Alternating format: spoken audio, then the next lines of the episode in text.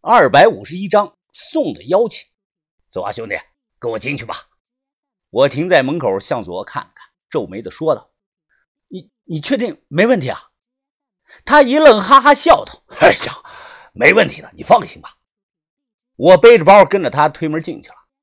纵横文化城的三层楼啊，商铺几乎已经住满了，每个店铺大概是二十平米左右。我大致的扫了一眼，老板在店里坐着喝茶，桌子上摆着唐三彩、明三彩、汉代的魂瓶、北魏的石刻、高年份带彩绘的文官俑、仕女俑，还有镇墓兽等等。很多东西身上还带着红土，怕说是昨天晚上挖出来的，都有人信。我看的是暗自心惊啊！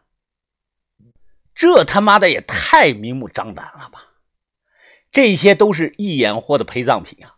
我不敢这么摆出来。我刚才摆摊卖的只是一些传饰品，这里几乎每家都是这样。甚至我看见了一具南北朝时期的雕龙大石棺，摆在一家店的门口，老板用来养了金鱼。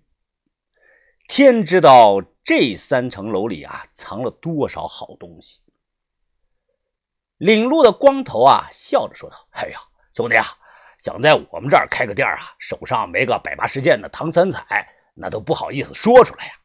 昨天啊，刚有家卖了尊三吨重的石雕镇墓兽，叫吊车来啊吊出去的。那那这些东西都卖到哪儿去了？啊，国外国内都有卖的，只要出得起钱，上午打钱，下午跨省发专车，给你单独送到家里去。你知道那个汉代的金缕玉衣，知道不？我说知道。他指了指楼上三楼啊，有一件，一楼北边啊那家也有半件。我听老大说啊，博物馆的都派人过来谈过了，价钱没有谈拢，人家不卖而已。我有注意到他说的一个词，卖到国外，这就涉及到走私了，逮住啊是要被枪毙的。上到三楼，敲了敲门。老大，人来了。宋老大正笑着和一个脸颊消瘦的中年男人喝着茶聊着天闻言让我们进来。哎呦，沈远峰啊！哎呀，你怎么有闲心跑到我这儿来摆摊了？来，坐下喝杯茶吧。宋老大冲我招了招手。我坐下后啊，宋老大笑着介绍的说道：“老詹啊，大家既然碰到了，我就介绍一下啊。这个年轻人就是北派银狐的徒弟，大名鼎鼎的。”沈远峰，小王，啊，不是小王，我姓向。哦哦哦，宋老大马上改口啊，是沈眼峰，小向。瘦男人微笑的对我点头致意，开口说了声久仰，叫我来是啊啊，这样这样啊，眼看着到饭点了啊，不如咱们边吃边聊吧。宋老大一拍手，今天我们三个吃饭，叫黄姑娘准备一下，简单做点就行啊，做好了送过来。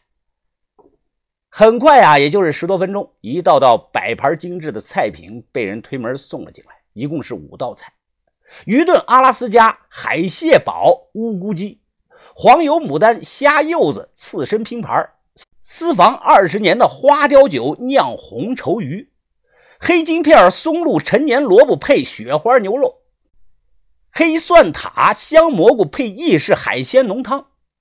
我是个土包子。没吃过这么贵的东西啊！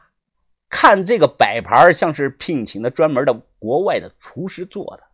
难道上流人士天天这么吃吗？太奢侈了！啊，味道怎么样？挺好的。宋老大端起酒杯喝了一口，笑着说道：“哎呀，之前啊，我们双方都有误会，不过好在误会解决开了。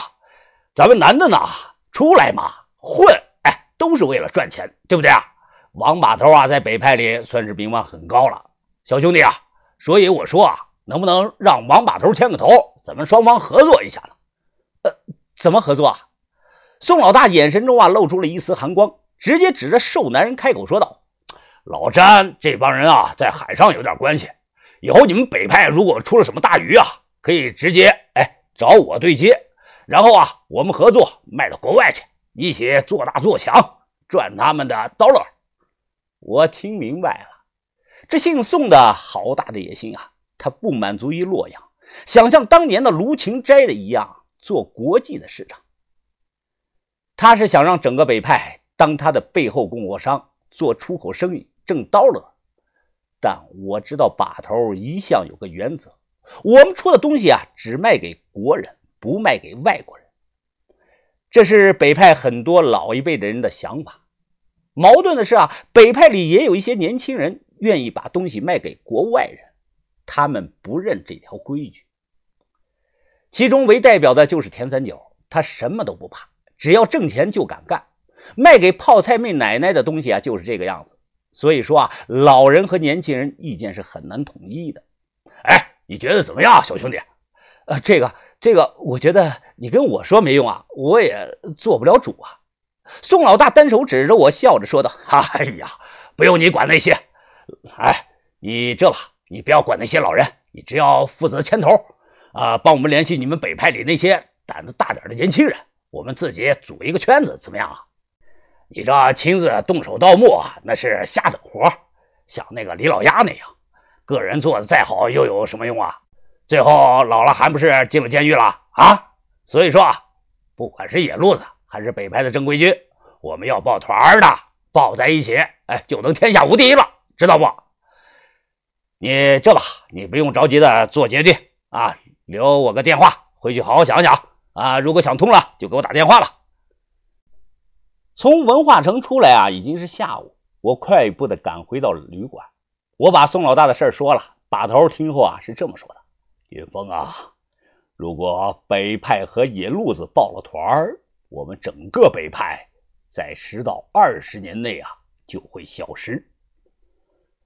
这么严重啊？为什么呀，把头？”因为他们鱼龙混杂、滥竽充数、不讲情义、不够专业，应该离这些人远远的。云峰啊，我问你，你现在盗墓有愧疚感吗？呃，愧疚感？